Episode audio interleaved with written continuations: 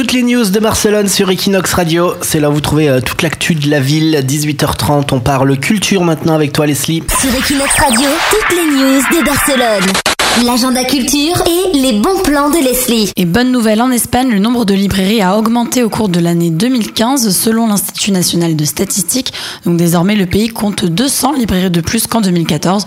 Donc cette augmentation n'était pas arrivée depuis 2008, car en Espagne, les librairies ont vécu cette année très difficile. Quasiment la moitié des établissements ont fermé leurs portes, 914 seulement en 2014.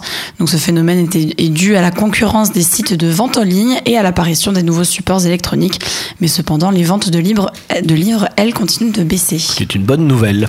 Non, enfin. euh, Bah non. Ben et oui, c'est ça qui est paradoxal. T'as plus de librairies, mais les ventes de livres euh, continuent à baisser. voilà, ce qui est une bonne nouvelle pour les libraires et un petit peu moins donc pour, euh, pour les éditeurs de livres.